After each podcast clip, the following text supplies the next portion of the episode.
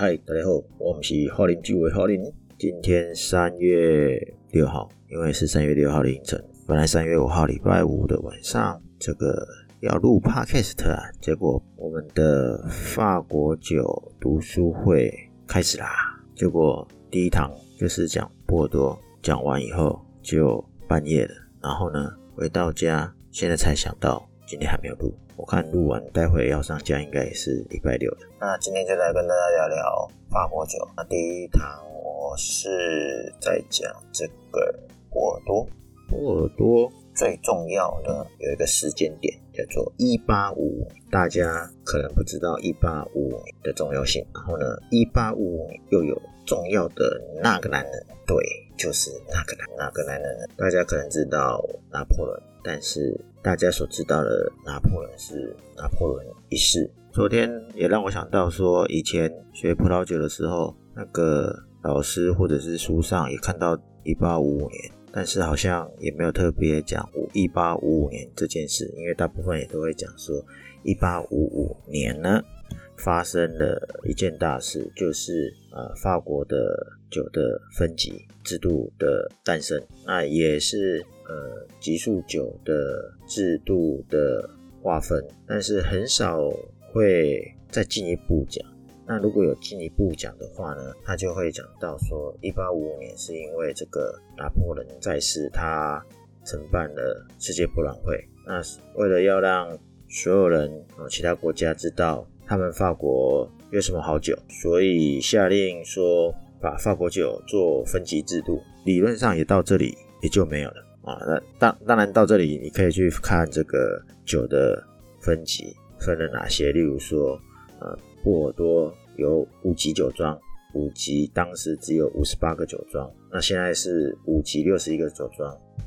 在一八五五年的时候，这个所在位的皇帝啊，就是法国的皇帝了，就是路易拿破仑。路易拿破仑就是拿破仑三世。那刚刚也讲了嘛。他就是为了要跟大家推广，所以就要求说将波尔多的葡萄酒分级。好，那这里就开始很多疑问哦。以前大概不知道为什么大家都不问，当然以前我就很好奇了，把这些问一问，老师直接昏倒，因为这一些比较偏向历史故事。当然，我觉得这个很重要，所以我在昨天的课程上呢，就跟大家分享。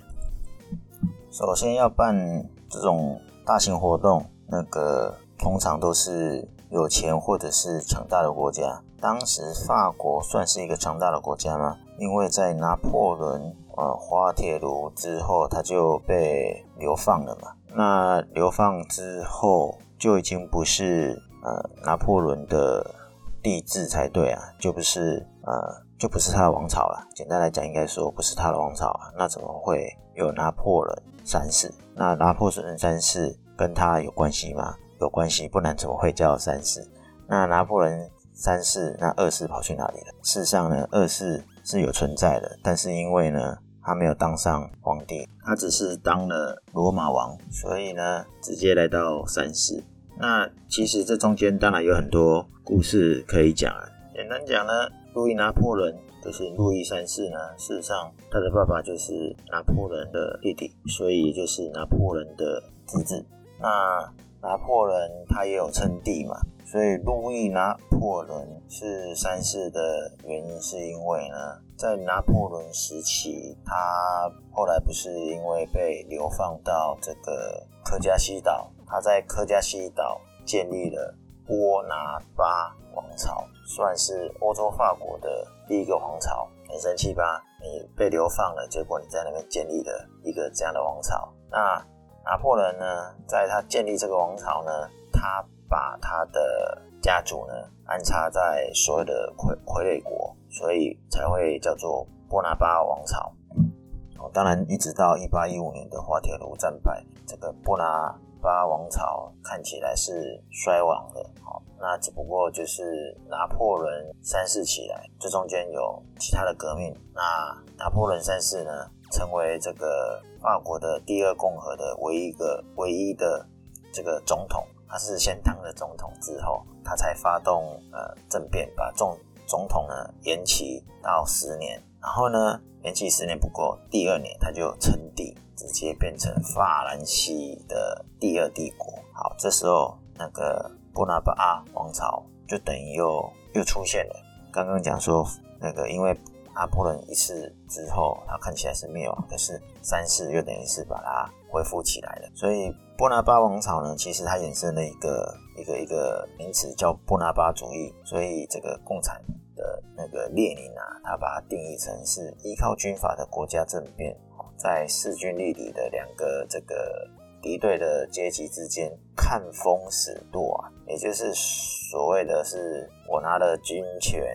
但是不服从他的正当指挥的将领，这是额外的。我是觉得比较有趣。那回来讲说，波拿巴王朝呢，啊，安插了什么亲戚啊？在哪些国家？应该是说安插在哪些国家？有意大利、西班牙、荷兰，哦，然后那不勒斯、托斯卡纳，哦，这个比较像欧洲，然后意大利的几个小王国。所以以前念书的时候会听到波棒复辟哦，波棒复辟就是在这个拿破仑一世之后才有所谓的波棒复辟。好，那刚才讲拿破仑三世，因为先成为总统，后来成为皇帝嘛。那我们一般来讲，可能都只认认识一世啊。那三世的厉害是在什么地方？那他成为是这个欧洲世界的强权嘛？所以你才有可能办世界博览会嘛？那我还记得讲世界博览会，差点大家都忘记了。好，刚才讲拿破仑一世是滑铁卢之后，滑铁卢的时候是哪些国家跟法国对抗打仗的嘛？这个不知道大家历史学的好不好？其实我也忘得差不多了。当时是这个英国、荷兰跟普鲁士。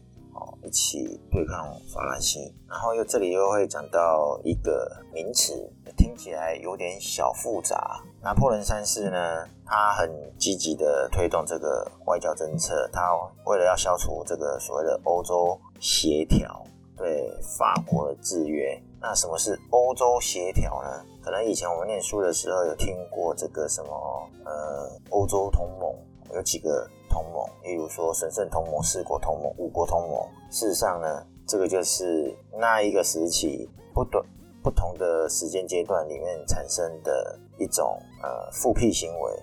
那协调呢，其实就是协调国的意思哦。以前是个国家，后来一八一四年到一八八一八一八年四年期间有四国同盟，然后后来又搞成五个同盟。像五国同盟就是奥地利、英国、俄罗斯、普鲁士，有没有？以前的主要强国有英国跟普鲁士，就是后来的德国了。然后五国同盟就是前面四个奥地利、英国、俄罗斯、普鲁士这四个列强，因为在亚森会议的时候决定要跟这个要跟这个这个法国呢哦索赔哦，当他父亲把钱赔那个。搞定还清之后呢，哦，他才决定恢复他的平等的国际地位，所以让跟给法国可以结盟，所以这是从四国同盟里面发展出来的五国同盟。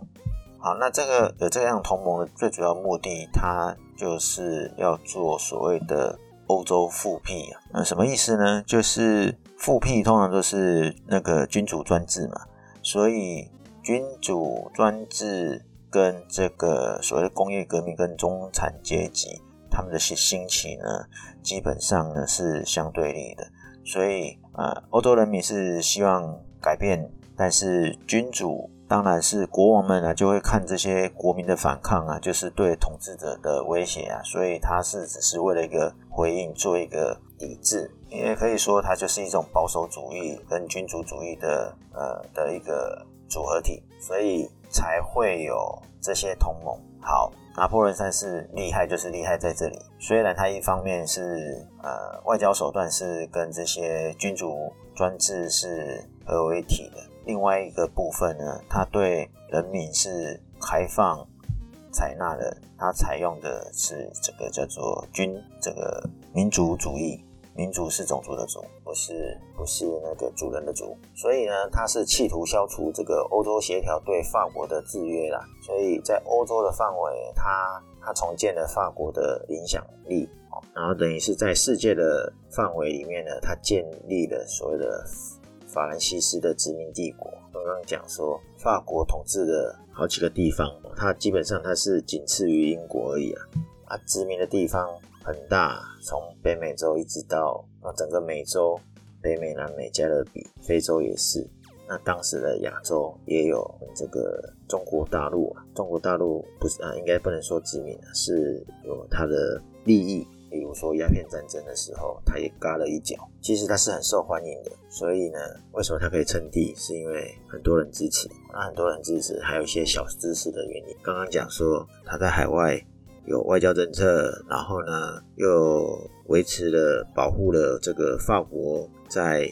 其他殖民地，或者是我们呃当时的中国有鸦片战争跟太平天国之乱中，他保护了法国人在在这个亚东地区的利益嘛，还有他这个击败了意大利的志愿军，所以赢得天主教徒的支持啊。又因为拿破仑三世在法国的时候呢，这个法国的经济繁荣，产业啊也开始现代化，而且他对巴黎进行的这个大改造，为这个现代城市做一定的贡献，所以你可以说他是在保守派跟自由派之间取得平衡。虽然是这样讲，但是他还是有新的革新。所以，呃，这个路易拿破仑呢，为什么相对的重要？为什么万国博览会呢会在巴黎的最主要的原因？反正万国博览会就是要在巴黎。那在巴黎呢？刚才讲，为了我都讲比较土直一点，就是说为了推广农产品啊，让大家知道我法国酒的厉害啊。但法国酒很多呢，你送审一次只能送多少啊？所以就交代给这个大会组织哦，大什么大会？就是世界博览会的大大会组织哦。那大会组织又把这个问题丢给谁？当然是。丢给这个葡萄酒贸易的这个有关的经纪人们的这种组，叫他们自己想办法哦。那昨天我在课程上讲说，葡萄酒其实有很多政治。讲到葡萄酒的政治，我们从哪里可以看得出来？一八五五年的四月十五号，波尔多的商会发公文给葡萄酒经纪人工会，要求他们提供一份有关于本省，就是那个波尔多。的省份就是吉伦特省，所有红葡萄酒的列级酒庄名单，尽可能的啊详细跟全面，而且要明确哦每个酒庄在各个级别的归属及其这个地理位置。这时候它就已经归类成五个等级了。它四月五号发。就他四月十八号名单就出炉了，你觉得有可能在如此短的时间里面就把所有东西都准备好吗？所以这一定是有内定，或者是早就瞧好了，就是政治，不是吗？那为什么他已经知道五个等级呢？这五个等级他又变成有另外的故事。产生。事实上，更早以前，波尔多的酒呢，通常是以海外的销售为主。如果你想看啊，当你种完葡萄，那你一定要拿去卖嘛。那波尔多它是港口，所以它卖一定是往海外做销售。所以好的、贵的、高品质的葡萄酒一定会在哪里出现？就是巴黎跟其他国家的王公贵族。那整个法国就只有。波尔多有酒嘛？其他都没有啊？有啦，其他有啦，但是因为，例如说香槟区勃艮第离巴黎很近，因为巴黎跨一个省份或跨一个小王国，它就一定会抽税嘛。所以当从波尔多到巴黎的路途是比较长远，就是走陆运的话啦，所以税也抽得多。所以某个程度呢，那个你东西贵，就表示你应该是很好。所以呢，我越想要啊，你那个看起来很便宜，因为出产的酒很近嘛，香槟就在巴黎附算很近了。用现在坐火坐那个火车，以前坐火车，香槟甚至到勃艮第的距离远远快过于这个去波尔多。当然现在有 TGV，TGV 的话，波尔多从以前几个小时。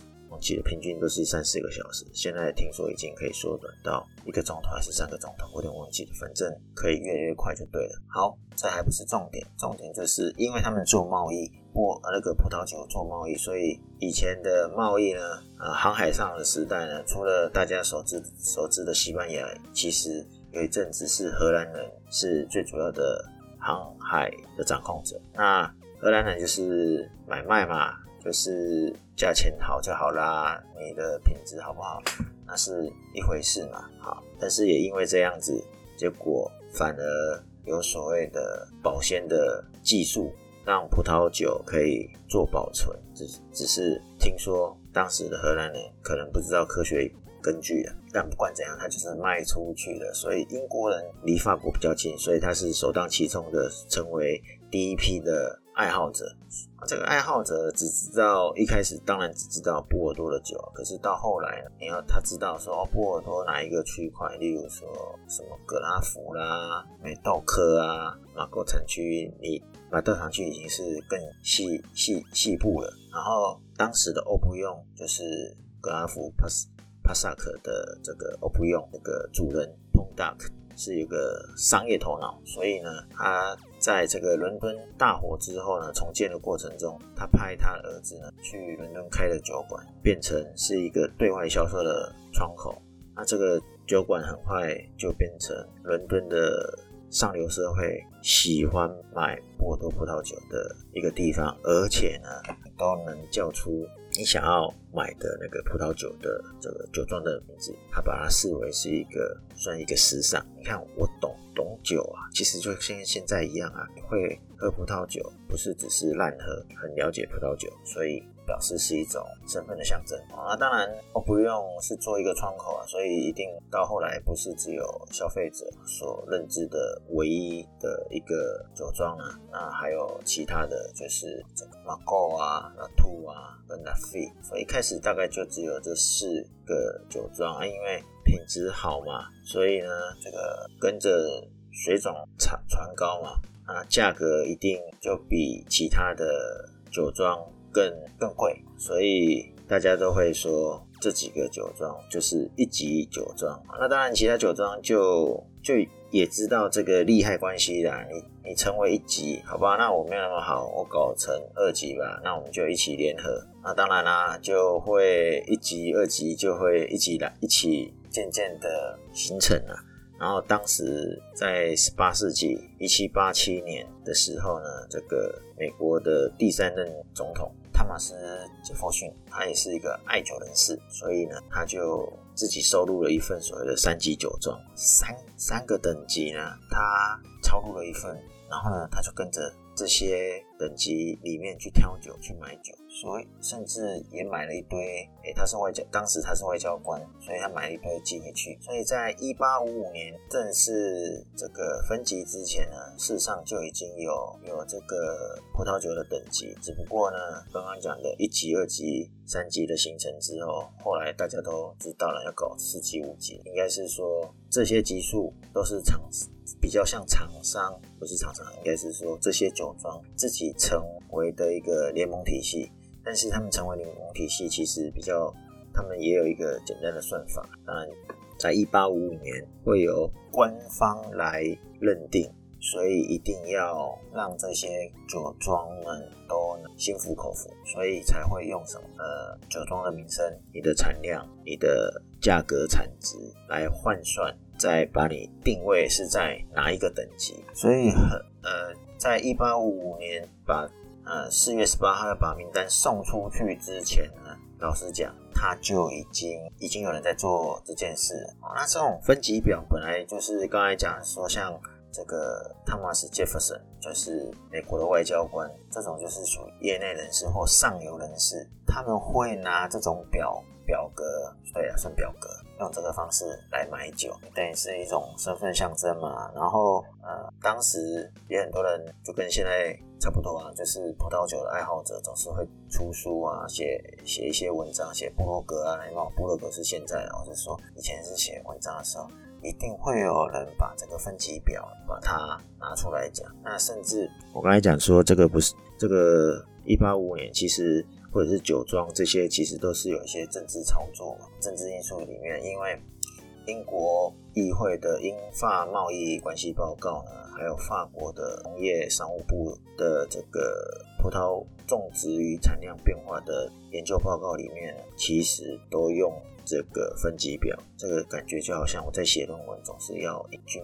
据典参考的比较正确的东西出。所以这个分级表呢，它就会有市场价格的作用，它让这个想要交易的双方可以达到一个共同的出发点，因为你才能算出它的合理价格，到底要卖多少钱。所以莫名其妙这个习惯就会一直流传到现在。所以你说为什么一八五五年定了以后就没有改变？就没有人想要改变了，因为牵扯后面的东西太复杂了。好，那随着这个一八五年官方的分级表，等于是建立了权权威啊，不管后面有没有人要动，或者是过去有没有版本，有没有什么呃的版本可以达到这种高度？废话，因为这个是官方认证的，所以你说它什么高度？因为它是顶级的高度了。啊，某个时候他们说啊，这个就是葡萄酒的参考表啊，应该是不妨碍市场对这个酒的质量来评估啊。但是很难嘛，因为酒商就会说，应该是说酒庄，酒庄会这个是由市场机制认定。你虽然我们只是这样分，但是市场会说话，会认定谁是真正的。一二三四级，那只是一种参考。可是你也知道啊，人大部分是有参考，就很少忘记，就是很少会去再重新去定义，然后你也忘记重新去审视它是否值这个等级。所以过去曾经就是会依据这个年份的不同，这个列级酒庄的酒的价格会依一八五年的标准做一点点的上下排位的一个波动。那这张表格真正的名单只有两次变动哦，不过大家都只会关注这个比较有名气的马洞哦，一九七三年他从二级酒庄的名单里面变成一级酒庄的五大名单里，所以以前的五大名单其实只有四家，应该是说其实以前的一级酒庄里面只有四家，是一九七三年的六月之后，一级酒庄才是变为五家。当然，那个一八五五年有一个 Cantermery C A N T E R M E R L E 补选的这个第五级的五级酒庄。好啦，这一支我自己都没有印象，所以有没有补？难怪大家都没什么印象。所以简单来讲，是波尔多产区的葡萄酒就发挥了巨大的一个推广作用，因为大家都会用这张表来认定。因为你想要买的就是一个可靠性、一个保证嘛，或是一个品质的保证嘛。然后当你招待客人，对不对？今天有客人来，或是你带出去餐厅的时候，一拿出来上面就写的是“功夫 Class A 哦一八五五”，那没什么好说的啊。今天酒不好喝，不好意思哈，那是酒，可我我拿已经拿好酒给大家喝了。好，所以一八五五在波尔多是一个很重要的时间点，当然记住这一点。理论上就好了，理论上，但是实际上一八五五有哪些酒，可能还是要去了解一下。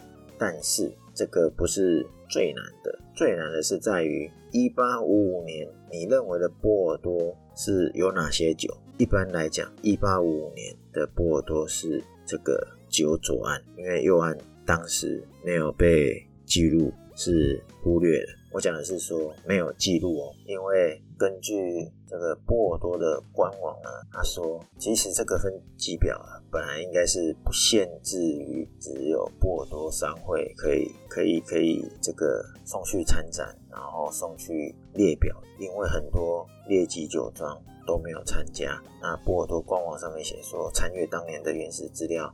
他们发现，所谓的没有参展，他的名字都会被标上了这个缺席，看看是不是很有被政治因素做掉了。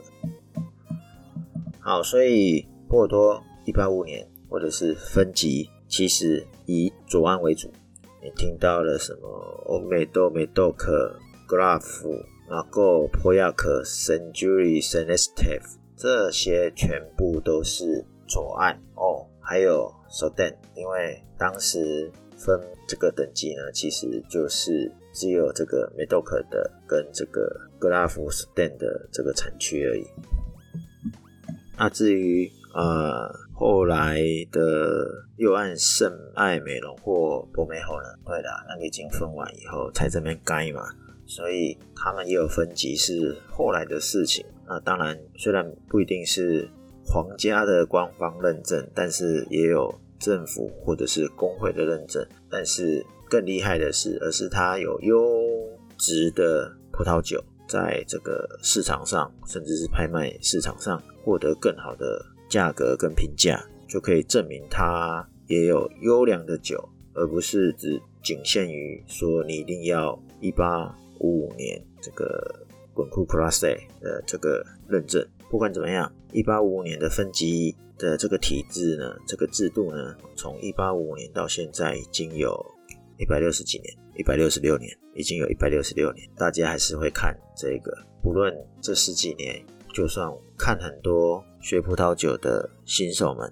一定还是会先从这个分级制度表里面去认识，尤其是学法国酒的，除非你一开始是学澳洲酒，那没差啦。反正不管怎么样，学葡萄酒一定都会遇到的。那当然，这就是一八五五年的历史小故事，跟那个男人其实占了很大的推手跟原因。不过我在怕。如果上课讲那么多这个历史故事，大家可能会昏睡，所以一般来讲，应该也不会讲那么多小故事。好，不管怎么样，今天跟大家分享一八五年在葡萄酒世界里面的重要性，尤其是在法国的葡萄酒里面。然后呢，背后的推手，背后的那个男人啊，为什么是路易拿破仑这件事？那今天就先跟大家分享到这里，那我们下次聊，拜拜。